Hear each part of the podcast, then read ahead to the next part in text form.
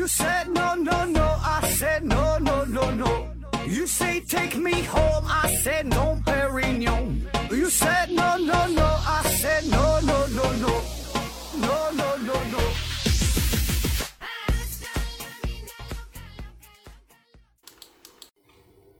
拼命探索，不计后果。欢迎您收听思考盒子。先呢，给我自己打一个广告。我呀，预计在这个月的二十四号，就是平安夜嘛，播出一期特别节目，叫《思考盒子的圣诞之夜》。然后呢，主要就是回答一些听友感兴趣的问题。所以呢，各位朋友可以尽情的留言提问和我互动，然后呢，也可以送上祝福，我呢都会给你一一的念出来。那具体的联系方式可以直接在本期节目下方进行留言。嗯、如果感觉有一些私密的话不方便说出来，让大伙儿看到的话，那么就可以给我发私信，或者是呢通过我的私人微信，这个在微信上搜索“思考盒子”的全拼“思思考考和和知知”，然后呢加我好友，嗯、然后跟我联系。顺便呢，我还能加你入我们的这个微信群，给你带来更多的惊喜。好了，下面呢继续我们的中古世界奇迹系列。那这一期节目我们要说到的是亚历山大的地下陵墓。亚历山大这个词儿啊，我们现在经常说，谁工作压力大呀，找不着对象啊，遇到什么解决不了的问题了，都会说亚历山大。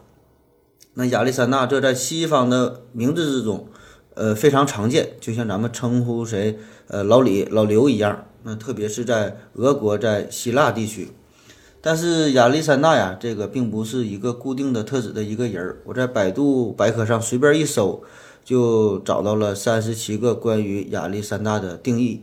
那光是这个国王的头衔啊，这里边就有三四个。比如啊，有这个马其顿国王，有苏格兰的国王，还有这个呃俄罗斯的皇帝。而且呢，每个国王呢可能又分为一世、二世、三世、三世之类的，就是好几个。所以正是因为这么多的这个名人的出现哈，才让亚历山大这个人名变成了名人。那么今天我们要说的亚历山大地下陵墓，它的主人可以说是最为有名的亚历山大了。他呢是号称亚历山大大帝，他是马其顿的国王，也是世界古代史上极为著名的出色的军事家、政治家，也是欧洲历史上最伟大的四大军事统帅之一。另外三个人呢是汉尼拔、拿破仑，还有这个凯撒大帝。那有空啊，把这四个人凑一桌，我呢还能整一系列节目。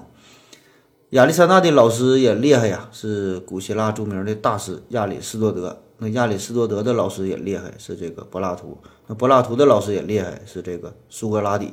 所以你看，这三位三代这个哲学家，最终呢是培养出了一代帝王。终于呢是这个亚历山大以其雄才大略，先后是统一了希腊全境，然后呢横扫中东，呃不费一兵一卒啊就占领了埃及全境，然后呢又荡平了波斯帝国，这个大军呐直达印度河流流域哈。所以你看这里边世界四大文明古国，他呢就占了三个。那在他这个执政的短短的十三年的时间里边，可以说是创下了前无古人的辉煌业绩。而他死的时候才仅仅有三十三岁，他的这个伟大的一生促进了古希腊文化的繁荣的发展，嗯，也加强了这个东西方文化的一个交流，还有这个经济上的融合，并且呢，他还鼓励民族之间呐这个通婚，倡导民族之间的地位平等，这呢对人类社会文明的进展都起到了十分重大的作用。那要想说亚历山大的这个陵墓，我们呢就得先从他的出生说起。他出生的这个地方啊，叫马其顿。这个地方呢，在巴尔干半岛上边，也就是现在号称欧洲火药桶的地方。那一点就着，好一碰就爆炸。大致的位置呢，就是欧洲的东南部，位于亚得里亚海和黑海之间。马其顿人呐、这个民族的成分相对比较复杂。早在青铜时代，那么就大约相当是相当于是公元前三四千年的时候。有一批希腊地区的这些部落，就是迁移到了呃马其顿这个地区。然后呢，在公元前七世纪的时候，这里边呢初步就形成了马其顿国家。说是国家，其实就是一个城邦。所以呢，这个马其顿人与这个希腊人之间呢有着非常密切的关系。他在这个宗教上啊、文化上啊，呃，都与这个希腊呢有着许多相似的地方。他们呢也特别崇拜宙斯啊，还有希腊神话中的呃其他这些大神。但是呢，在很长一段时间，马其顿人呢在这个文明程度上，在这个文明发展方面，比这个希腊人呢要慢了一大步。当这个希腊各个城邦已经是达到了政治、经济、文化高度繁荣的时代，马其顿呢可以说是才刚刚跨入了文明社会的门槛儿。那大约在公元前七百年，呃，这个时候马其顿的国王叫佩尔迪卡斯，还有呢以及后来的一个国王叫做阿尔赫拉奥斯。在这俩人的努力之下呢，加强了王权军事的力量，然后促进了马其顿的经济的发展，也是呃拓展了自己的疆土。那么马其顿真正强大的时候呢，是算是在这个呃腓力二世执政的时候，呃啊应该叫腓力二世。这个腓呀，就是呃左边一个月亮的月，右边的一个非常的非非常的非，这个放在一起呢，读作肥，读二声哈。反正我也是经常读错，有时候读成腓，有时候读成匪哈，大伙儿凑合听吧。公元前三百五十九年，这个马其顿人呢，当时是选举了前国王的幼子作为新的王，然后腓力二世呢，就是这个这个小孩的二叔啊，当时呢也是呃呃干涉这个政权。那么一方面呢，是因为他这个大侄儿啊，这年龄太小了；另一方面呢，因为这个腓力二世啊，早些年间呢，曾在底比斯呢当过人质。那么在他当人质这段期间呢，他就用心学习，分析了天下的形势，嗯，包括这个希腊各个城邦之间的这个政治形势啊，这个外交的方法啊，以及这个战争的方法。所以你看，这个多学点知识啊，总会是有用的。当这个腓力二世。临危受命的时候，这时候的马其顿的局势呢相对比较混乱，因为你这个小国王太小啊，根本也镇不住场子，所以呢，一些属地就企企图在这个时候就想脱离马其顿，自己都独立为王呗。而这个腓力二世同父异母的各个兄弟们之间也是伺机呢想要争夺王位，然后这个菲利啊，就是呃审时度势，非常的干练沉着。那么很快的，就是稳定了局面，赢得了威望和这个权力。那就在这个时候，马其顿人呢就是废掉了幼王，然后推举这个腓力二世呢是正式为王。而这个所谓的腓力二世这个人，正是我们今天要说的亚历山大的父亲。那腓力二世就合并了上下马其顿，在军事啊、经济啊各个方面都是进行了改革，国力呢也是一天比一天的强大。使得这个马其顿很快呢就成为了希腊地区最为强大的一个部落，但是不幸的是，在公元前三百三十六年，腓力呢在他女儿这个婚宴上边遇刺身亡。那此后呢，就由亚历山大继承了王位。那此时亚历山大呢才只有二十岁。那下面呢，我们就按照一个大致的时间顺序，看看这位伟大帝王的一生。公元前三百五十六年七月二十号，亚历山大呢出生的出生在马其顿的首都派拉这个地方。那就在他降生的这一天呢，这这个地方还发生了一场非常重大的火灾。这呢，在我们之前的节目中呢，也是刚刚提到过，就是呃阿尔特弥斯这个神庙就着火了嘛。那么亚历山大他的小时候啊，就受到了一部小说重大的影响，就是《荷马史诗》。那我们总听说荷马史诗，那它这个到底讲的是啥呢？它讲的呢是打仗的事儿，主要呢就是特洛伊战争的事儿。荷马史诗呢分为两部分，一个呢叫做《伊利亚特》，一个呢叫做《奥德赛》。而这个亚历山大在他的成长过程中就受到了《伊利亚特》中的这个人物阿卡琉斯和海格力斯的影响。那么这俩人呢，我们在之前的希腊神话节目中也介绍过，都是当时的大英雄。这个阿卡琉斯也有翻译成阿基里斯的，这个是号称希腊第一勇士，是一个半人半神的英雄。那小时候他妈就是拎着他的脚脖子，给他泡在冥河水里边，练成了金钟罩铁布衫。那么就是就是这个脚脖子啊是唯一的弱点，而且这小子呢跑得还快，除了乌龟呀啥都能追上。而另外一个这个海格力斯，那是呃这个希腊神话中的一个大力神，那完成了十二项不可能完成的任务，所以就在这种英雄人物的影响之下，年幼的亚历山大呢就在自己的心中埋藏下了一个要当英雄的种子。亚历山大小时候呢，他爹腓力二世呢，就是聘请了亚里士多德作为他的老师嘛。那我们可能都知道，亚里士多德呢是一个呃很出名的哲学家。其实呢，他会的知识呢是多了去了，除了哲学之外，天文呐、物理呀、生物啊、逻辑呀、政治啊、伦理啊、法律啊，基本就没有他不懂的。而这个亚历山大自然是学了不少俄勒金德的东西。那这里边最重要的、最重要的就是他学的这个兵法呀。那按照古希腊著名传记作家普鲁塔克的记载，在公元前三百四十四年，就是有这么一回事儿：有一个卖马的，嗯，带来了一匹非常，呃，昂贵的马。然后当时所有最优秀的驯马人呢，都驯服不了这匹马。那这个时候，十二岁的亚历山大。就把这个马呀牵向了这个面向太阳的这一边，然后呢，轻轻地抚摸了这个马，然后突然就是骑上马奔向了远方，就是把这只马就给驯服了。那据说呀，是因为亚历山大敏锐地发现了这匹马害怕看见自己的影子，那么就利用这个弱点，就是驯服了它嘛。嗯，然后他给这个马起个名儿，叫做嗯布塞法洛斯。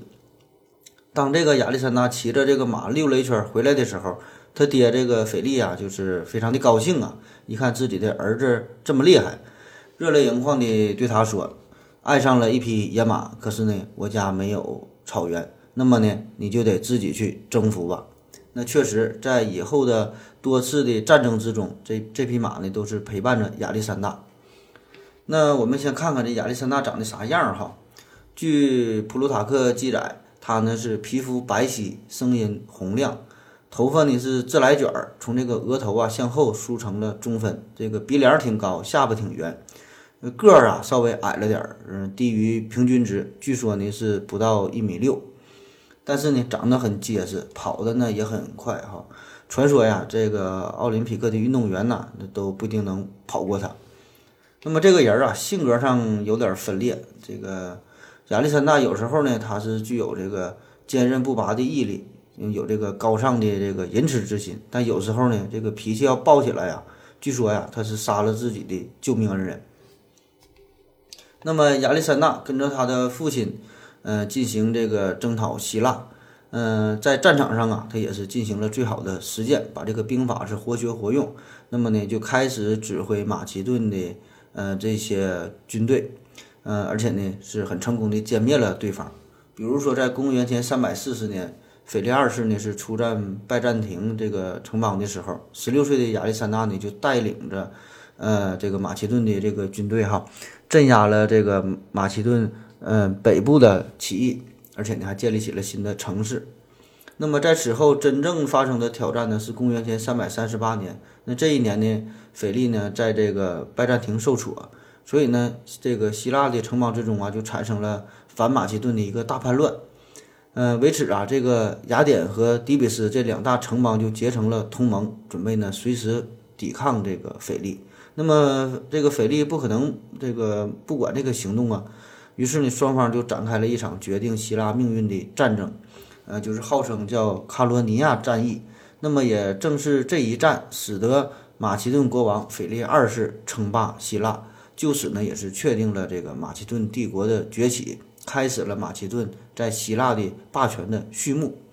那在这场战争之中，呃，由这个年仅十八岁的亚历山大呢，就担任左翼的指挥官，全歼了当时闻名希腊的这个最强的战队，号称叫呃底比斯圣队，并且呢，从背部直接打击了敌人。所以呢，这呢也使得这个马其顿就是获得了关键性的胜利。那么这时候，他的这个天才的作战的。能力已经呢暴露无遗，那谁能想到，此时十八岁的亚历山大在两年前还只是一个十六岁的孩子。在这次战役之后，这个腓力二世啊，就看着自己的帝国一点点的壮大起来嘛，那自然呢就是非常的高兴了呗，所以呢就想换个媳妇了，就跟原来的老婆商量，那咱俩那就离婚吧。那么这老婆没有办法，只好就同意了。然后腓力二世呢就娶了一个年轻的贵族女孩，叫克利欧佩特拉这个人儿。那么这俩人在婚礼上啊，大家就闲聊闲唠嗑呗，都挺高兴的。谈着谈着就说到了未来马其顿这个王国的一个继承人的问题。那么这腓力二世啊，居然有这个废长立幼的想法。这个亚历山大那脾气多暴啊，那直接就干急眼了，就破口大骂呀，对他爹。所以那，父子俩呢就干崩了。这老爹呢差点把儿子给杀了，所以亚历山大和他妈连夜的呢就逃跑了，就回娘家了。然后腓力二世这个确实啊，这做法有点有点过了哈，就感觉自己突然有点这么膨胀了呢。所以呢，他的这个做法呢，就是受到了广大人民群众的不满。他在马其顿呢，原来安稳的这个继承权呐，这个统治权呐，也是受到了质疑。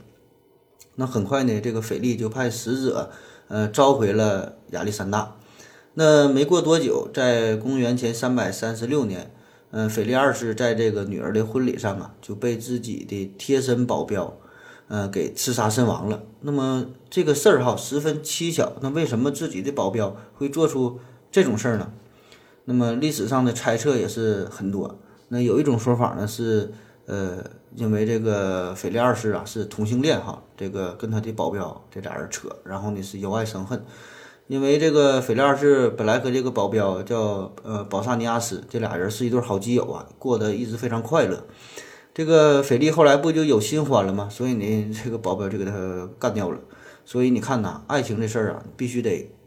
认认真真的哈，无论是同性之间还是异性之间，那么也有人猜测呀，这个指使这个保镖杀杀死腓腓力二世的呢是这个王后。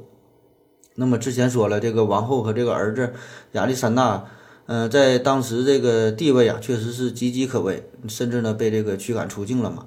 那么此次召回这个国王到底是？良心发现呢，还是另有隐情呢？就居心叵测呀，也不知道啊。所以这个王后就决定先下手为强，就把这个国王就给做掉了。而且确实在这个腓力被刺身亡之后，这个王后啊甚是喜悦呀，甚至呢还给这个刺客修建了一个非常豪华的坟墓。那么第三种说法呢，也有人推测这个就是亚历山大嗯指使的，因为这个。国王死了之后嘛，这个最大的受益者就是这个亚历山大，所以呢，嗯，又有人就怀疑是他指使这么干的，嗯，而此后亚历山大呢，却是借此事说事儿哈，嗯，说呢这个是呃波斯国王大流士三世所指使的，说刺杀了自己的父亲，并且呢以此为由，此后呢就是向波斯展开了进攻，嗯，这是后话了。好了，咱们先歇一会儿哈，听个小曲儿。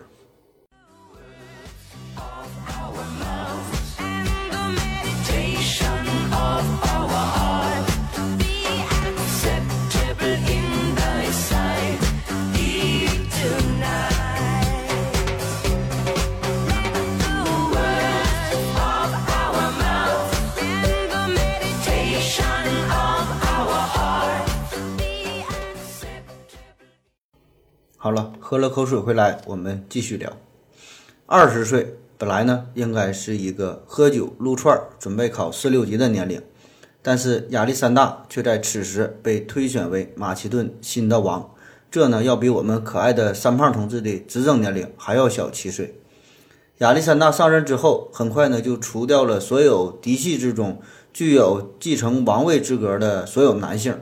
他呢，成为了马其顿王族中唯一健全的男性继承人，而他的母亲呢，自然呢也是除掉了之前腓力二世的那位新宠，也就是新的王后。而此时，其他的国家呢，甚是开心，因为老国王死了，剩下一个寡妇带一个小逼崽子。那么，原来被迫与腓力结盟的雅典，还有一直仇恨腓力二世的迪比斯。把这个腓力二世被刺死这个事儿看作是重新赢得独立的一个最好的机会，但是显然他们的想法都错了。公元前三百三十六年末，亚历山大呢带领军队，表面上同意议和，却暗度陈仓，进入了特沙利。之后呢，又是南下，使得底比斯投降。嗯，这个雅典很快也是再次臣服。在公元前三百三十五年。亚历山大呢出征色雷斯，这呢为东征小亚细亚就是稳定了北部的防线。之后呢，他又与希腊的同盟国彻底的摧毁摧毁了底比斯，消除了威胁马其顿的三大希腊势力之一。那么另外两个威胁就是一个是雅典，一个是这个斯巴达嘛。那么在他上任之后不到两年，亚历山大呢就是很快的稳固了他在希腊的地位。那下一步就要准备出征波斯了。希腊和波斯这种敌对呀，最早呢可以说是始于公元前六世纪。那当时呢，这希腊城邦被波斯的呃这些王国是沦陷了，并且呢，曾经呃有过这个火烧雅典卫城，这就使得希腊人呐始终是难以咽下这口气。这呢，也正是被亚历山大所利用的，以此呢想鼓舞这个士气，就是要呃占领波斯。嗯，他呢以这个自己的父亲被波斯人所刺杀，就先头说的这个这个缘故。呃，另外一个口号呢，就是想解放小亚细亚的希腊城邦。那么基于这两种原因，在公元前三百三十四年，亚历山大呢就是出征小亚细亚，母亲呢则是留在国内执政。那当时波斯帝国这个皇帝啊是大流士，大流士呢就是派出了他的驸马进行出战。呃，而这个波斯的部队啊，确实呢也是人数众多。那虽然亚历山大是面对着敌众我寡，呃，很多不利的因素吧，那最终的结果呢，还是战胜了波斯，取得了这个最终的胜利。那此战之后，他就发现这个波斯的海军优势对他的后勤补给呢产生了很严重的影响。但是当时呢，这个希腊呢又没有足够强大的舰队来挑战波斯的海上霸权的地位。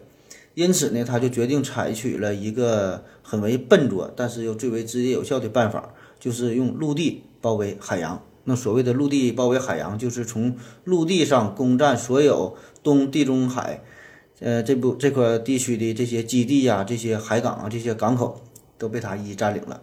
那就相当于从今天的土耳其地区出发，一路呢是征战南下到叙利亚、巴勒斯坦，直到这个埃及地区这这片地方。这个波斯的兵力啊，占有很大的优势，但是呢，波斯军的素质呢却不如这个马其顿。那么此战呢，是几乎呢全歼了呃波斯军，大流士皇帝呢也是落荒而逃。呃，而这个亚历山大并没有穷追不舍哈，而是呢回身继续向南征服了地中海沿岸的这些重要的港口。那此后呢，就是围攻埃及，然后一箭未发，这埃及就自动就投降了。那在埃及这段呢，是停留了一些一段时间，让这个军队啊也是稍稍的喘口气儿，并且呢，建立了今天在埃及都极为著名的这个港口城市，就亚历山大港。那在这里，年仅二十四岁的亚历山大就被誉为法老，嗯，称他呢是这个太阳神阿蒙之子。嗯，下一步他就要彻底的征服波斯了。那经过在埃及的这段休整。嗯，随后呢，他就率军返回亚洲，北上向波斯的腹地进发，和这个大流士做总的清算。在阿贝拉会战中，亚历山大是四万步兵加上七千七千的这个骑兵，面对的是大流士御驾亲征召集来的波斯帝国各部族的倾国之兵。据普鲁塔克记载，当时这个波斯军是一百万，而另一个这个历史学家叫嗯阿里安，他的。记载呢是说，当时这个边儿有是四万骑兵，有一百万的步兵，还有二百辆大镰刀战车，还有十五头战象。那当然这些数字啊，可能呃多少是有点夸张了。真正具体波斯多少军队呢？咱现在也是没法考证了。但最保守的估计也得有二十万步兵，嗯，四万多的骑兵。反正呢，结果就是这个古老而又庞大的波斯帝国。在这一战之后，便彻底崩溃了。而这个大流士则是，嗯，逃出了战场。那取得了这场胜利之后，亚历山大就率军进入了巴比伦和波斯的两座都城。嗯，之后呢，又是展开展开了长途奔袭。那波斯这边呢，呃，他们为了防止自己的国王这个大流士三世投降嘛，那就把国王就给杀掉了，选出了一个意志更加坚定的新国王。但是在公元前三百三十年，虽然这个国王意志非常的坚定，那就因为他意志太坚定了，这亚历山大呢就把这个新国王就给杀掉了。那经过三年的奋战，他呢就是攻克了整个伊朗东部的地区，并继续呢向中亚进行推进。那在此之后又击败了一些零零散散的一些游牧的军队，那更是不在话下了。为了改变一下这些偏远地区的比较这个残酷的民风吧，这种风格，他呢就接纳了战俘，而且呢进行了良好的思想教育，还娶了当地首领的女儿作为那压寨夫人。那从此前往印度的道路就再也没有障碍了。那下一步就要远征印度了。这个时候啊，亚历山大已经是征服了整个波斯嘛，就要挥军进入印度。呃，述说简短吧，这个亚历山大这些大军哈，很快呢就是击溃了印度国王布拉斯的军队。但是因为他非常佩服这个布拉斯的勇敢嘛，也是为了赢得当地人的拥护，这个亚历山大就把布拉斯就就给就给放了，仍然的让他做印度的国王。然后布拉斯也确实也是很服气呀，就死心塌地的效忠亚历山大。那此时亚历山大的手下的这个军队呀，已经是疲惫不堪，已经有了厌战的情绪。那确实这一路走来呀，这个连打带带杀的也是不容易。所以这个时候亚历山大就选择回家，开始呢西归了。那在他这一生的征战之中啊，有过许多著名的事件。嗯，咱就挑个有意思的、非常著名的这个叫所罗门，呃，所罗门王杰哈，这个说一说。就当时呢，这个。呃，亚历山大大帝是进兵亚细亚嘛，然后他在这个到达亚细亚，嗯，弗吉尼亚城的时候，听听说这个城里边有一个著名的预言，就是说几百年前弗吉尼亚的呃这个呃这个王就说呀，他呢在这个牛车上系了一个非常复杂的一个绳结，那用咱东北话说呢，就是系了一个死扣，并且宣称谁要是能把这个死扣要是给解开，那么呢他就会成为。呃，亚细亚的王，那从此以后啊，每年都会有很多人来到这个地方，就想解开这个结呗。可是呢，最终连这个绳子这个头啊都找不到。亚历山大自然就是对这个事儿也是很感兴趣的，就想解开这个神秘的结。他呢，这个看了看这个绳结，看了半天，确实这绳这个绳子它没有头啊，那没有头那怎么解呀？他就很佩服哈。那么一转念，这个时候他突然呢就有了一个。想法，我为什么不用自己的方法，用自己的行为准则来解开这个绳结呢？于是乎，亚历山大就拔出了自己的剑，对准了这个绳结，狠狠的一剑下去，就把这个绳结劈成了两半。行了，这回解开了，保留了数百年的这个难题就就解决了。所以呢，有的时候啊，就是不要这个循规蹈矩哈，要按照自己的方法去解决问题。嗯，还继续说，这个亚历山大不就回国了吗？回国西归回国了，回国了就在家就好好休整一下队伍呗，嗯，对自己的帝国对这个军队就进行了改编整理。那么显然他是企图啊，想利用这支改编的军队再次出征哈，进行他这个征服的活动。也许啊，他打算是入侵阿拉伯，也许是他打算。嗯，在征服波斯帝国以北的这些地区，也许呢还打算去再次入侵印度啊，征服罗马呀，甚至是西地中海各个地区等等吧。但是这些呢，也只能是想想了。因为在公元前三百二十三年的六月，亚历山大呢在巴比伦突然呢因为发热而死掉了。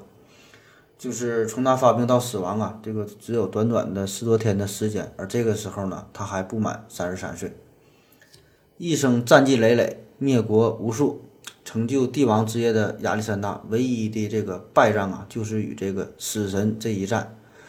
嗯，这呢也是这个所有人的宿命嘛，哈，谁也逃不过去。只不过呢，他的这个年龄，嗯，相对有点太小了，才三十三岁，嗯，又和现在的这个三胖的年龄差不多，哈。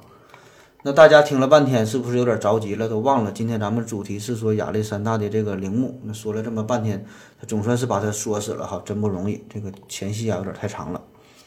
那么长期以来呀，人们对于亚历山大的这个死因也是争议不断。大多数的记载呀都说是亚历山大在巴比伦呢，就是呃喝多了，大醉一场。那么由于这个酒精的作用，造成了他多器官的衰竭，导致了死亡。也有人说呢，是因为他当时得了疟疾，也有说是得了伤寒的，嗯，也有人说呀，当时他是因为中毒而死。这个中毒的这个药呢，一个叫替根草，一个呢叫做番木鳖，这两种东西都是有毒的。而下毒的人呢，呃，传的更是神奇哈。有人说呢是他的妻子，嗯，罗克珊娜，因为这个亚历山大这一生啊，那是拜帝王斗苍天，夺得皇位已成仙。那个红尘事我已斩断，久战沙场人心乱。嗯，也有可能呢，是因为他在他在这个征途的过程中啊，不娶了个压寨夫人嘛，嗯，然后这人这个妻子就吃醋了呗。那还有一种说法呢，说这个亚历山大是同性恋哈，但后来有人研究说他不是同性恋，他是双性恋。反正以上种种原因吧，就造成了这个夫妻二人生活的不和谐，所以呢，妻子呢就下死毒手，就给老公就给就给毒死了。还有一种还有一种说法啊，说这个下毒的这凶手不是别人，正是他的老师亚里士多德。那为什么怀疑是亚里士多德呢？因为他这个亚里士多德就发现那个自己呀，这个嗯制造出来这么一个祸害，哈，教出一个这样的学生，也不知是好事儿还是坏事儿。据普鲁塔克记载说，这个最初亚历山大对亚里士多德的评价也是非常之高。那对他的敬爱呢，甚至超过了自己的父亲。但是呢，最后几年呢，就是渐渐对亚对这个亚里士多德产生了怀疑，两个人之间的友谊啊，这个师生的情谊啊，也是一点点的丧失了。那原有的尊敬和喜爱呢，也是荡然无存。俩人呢，就是渐行渐远。而这个亚里士多德呢，还有一位弟子，也是自己的好友。这个人呢，是有名的植物学家，特别呢是擅长于研究这个植物的这个毒性哈这方面。那么他也在自己的文中有记载说，这个番木鳖呀，番木番木鳖也是一种有毒的植物。就说这个东西想要掩盖它的苦味，那最好的办法呢，就是把它放在酒里边。那么所以人们就怀疑啊，当年亚亚历山大喝的这个酒，可能里边呢就有番木鳖，而下毒的人就里就是这个亚里士多德。那么具体咋回事哈，咱也不知道了。这个谜团呐太多了。那由于这个亚历山大的死这个太过突然，所以呢也没能留下指定的王位的合法继承人。嗯，他都杀的差不多了，他也没合计自己这么早就死啊。那传说当年这个他死临死的时候啊，他就是把他朋友叫到身边，说说想要指定一个合法的继承人呢，他得，他只是含糊的说了一句让最强者继承。那你说他这句话不就给自己添麻烦的吗？那谁是最强者呀？那只有比划比划再说呗，这俩人打起来，那谁活着谁就是最强者。那于是他死了之后，他的手下的众多将领们就开始企图瓜分这个帝国。那继而呢，就是发生了一连串的战争。在这场战斗之中吧，亚历山大的母亲、还有他的妻子、还有他的孩子，都是呃横遭杀身之祸，带来了不幸。那最终呢，是在公元前三百零三年一场决定性的战役之后。决胜出了三位胜利者：托勒密、呃塞琉古、呃安提柯一世这仨人。这个安提柯一世还是个独眼龙。这三个人呢，就是瓜分了亚历山大帝国的这个版图，就开启了希腊化的时代。那这三个地方怎么分的呢？亚洲这部分就是除了马其顿本土和最远的印度之外，呃，都是由这个塞琉古所继承的。这呢，就是后世，呃，和这个罗马的，呃。嗯，庞培还有这个克拉苏等人进行征战的，呃，塞琉古帝国。然后埃及这部分，埃及这部分呢是由这个托勒密继承的。嗯，这呢是就是这个埃及啊，这个托勒密王朝。那直到这个传到了与凯撒结婚的埃及艳后为止。然后安提柯一世，安提柯一世呢是在小亚细亚和叙利亚建立了非常短暂的统治，但是很快就是被另外四个将领所击败了。那么这呢，他对这个印度的这个领土的控制啊，也只是非常短暂的昙花一现。好了，我再歇一会儿。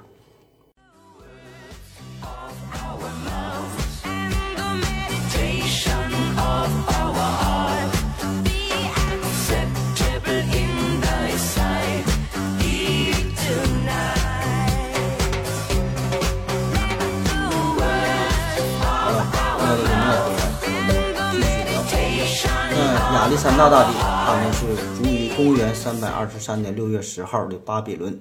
死后呢，他的尸体呢经过了防腐的处理。那当然了，不是说给他制作成木乃伊。呃，此后他的尸体啊就一直放在了巴比伦宫殿的地下室。因为在他死后的这一年之间，他的部下展开了非常激烈的对于皇位的争夺战，所以他的尸体啊也是久久呢不得安宁，不能下葬。那本来呀，正常他死后呢，应该被埋藏在一个叫做埃盖的这个地方。这呢是历代马其顿国王死后的陵墓的所在地，就包括他的父亲腓力二世就是长眠于此。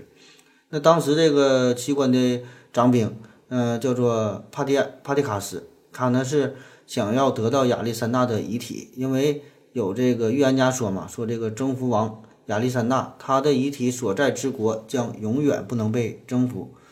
而这个托勒密这一边呢，他呢也是希望得到尸体。帕蒂卡斯呢是首先命令自己的手下，呃，打造一辆非常豪华的灵车，这前边啊是奔驰，后边呢是桑塔纳改的组装的，这奔桑嘛。那公元前三百二十二年，这个灵车呀就载着亚历山大的金冠，准备前往马其顿。但是这个灵车的负责人和这个托勒密呢，早已经串通好了。当这个灵车到达了大马士革附近的时候，托勒密就派人劫持了他，并且呢改道前往埃及。帕蒂卡斯马上派人就去追呗。那由于这灵车行动相对比较缓慢，还真就追上了。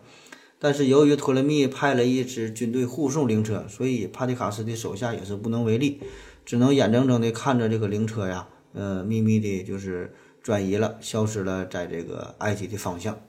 那几个月之后，这个埃及的亚历山大城奇迹般的就出现了亚历山大的陵墓，而这个陵墓之中，呃，就呈现出了这个亚历山大的金冠。当时这个埃及的首都啊是孟菲斯，在这里呢就建立了亚历山大的陵墓，然后托勒密啊将亚历山大这个尸体就埋藏在了孟菲斯的一个空的墓室里边。这个墓室之前本来是这个埃及的末代法老呃尼克塔纳波二世为自己所修的。那么当时这位法老想的挺好哈，修了一个大房子，死了后自己住。但是在公元前三百四十三年。由于遭受到了波斯的入侵嘛，所以呢，他就逃往了南方的埃塞俄比亚，因此就再也没有机会住这个大房子了。那这个墓穴呢，就是，呃，留给了亚历山大。这个墓穴呀，这个位置呢，是位于塞加拉大墓地的一座神庙之中。墓室前边呢，有一条一英里长的大道，大道两边呢是摆满了这个斯芬克斯像。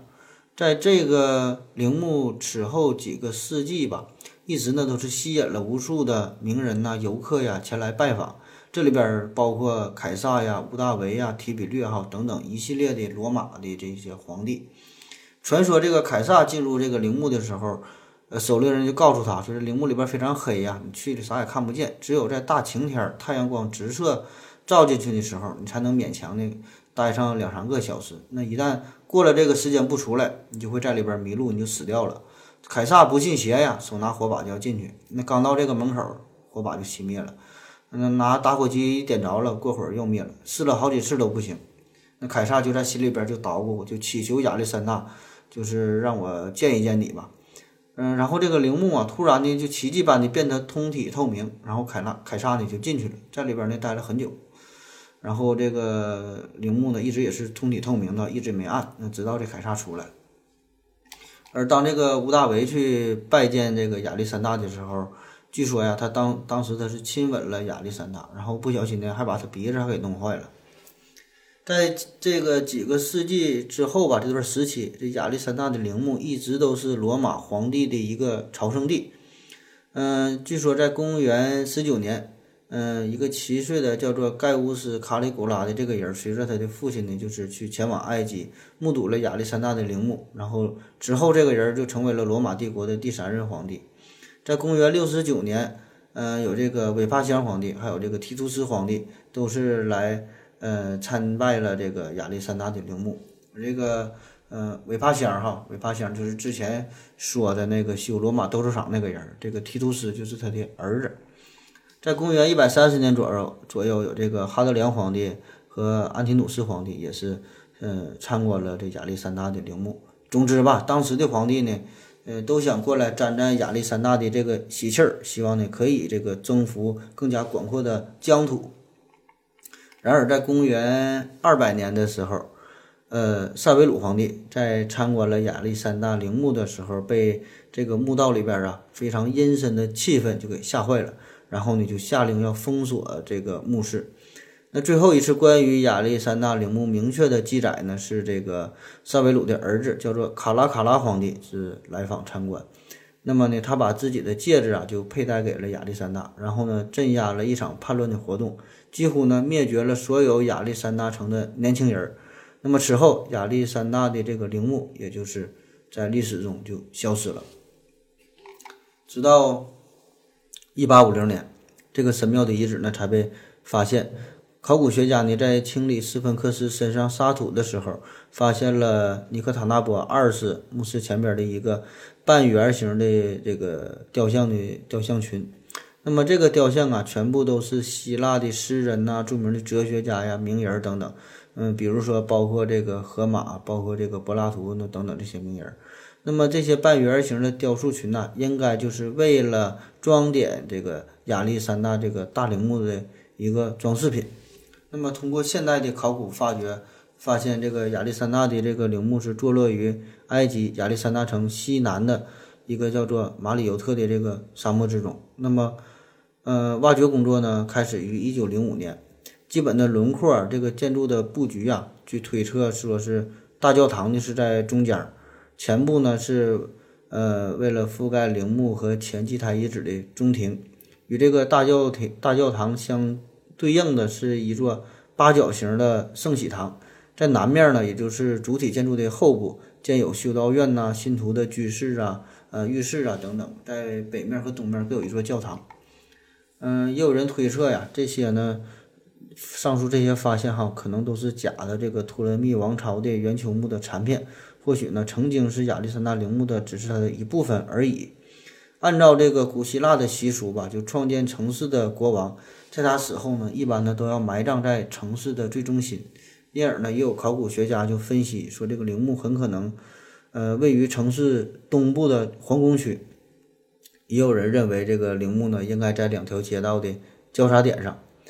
呃，波兰的考古学家对这个当地出土的古陶灯进行了一番的研究后，就发现了古人在制作制作陶灯的时候，在边上呢绘制了古代亚历山大城的模型。因此呢，他对这个陵墓的位置啊做了一些有趣的推测。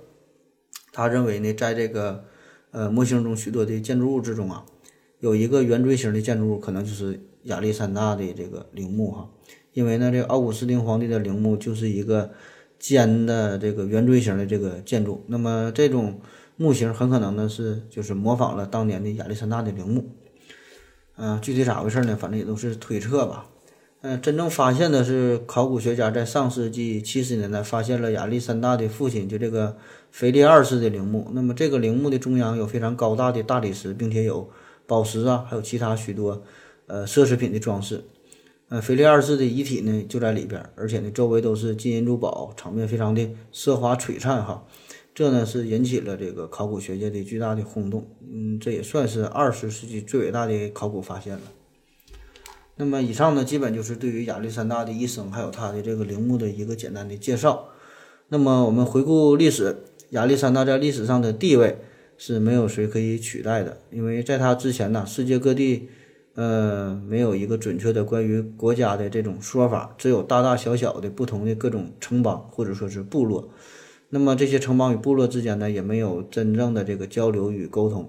那么亚历山大的实力，他呢就是完成了这个帝国之业。那虽然呢，亚历山大在这个东征的过程中啊，给当地的呃民族、当地的人民带来了巨大的灾难，但是呢，他的这个。东征也使得这个各国呀、各城邦之间的经济呀、文化啊、政治方面等等吧，呃，展开了这个交流合作哈。那么这也算是为人类的呃社会经济的发展，嗯，做出了一个巨大的贡献吧。好了，以上就是今天的全部节目，呃，谢谢您的收听支持，谢谢大家，再见。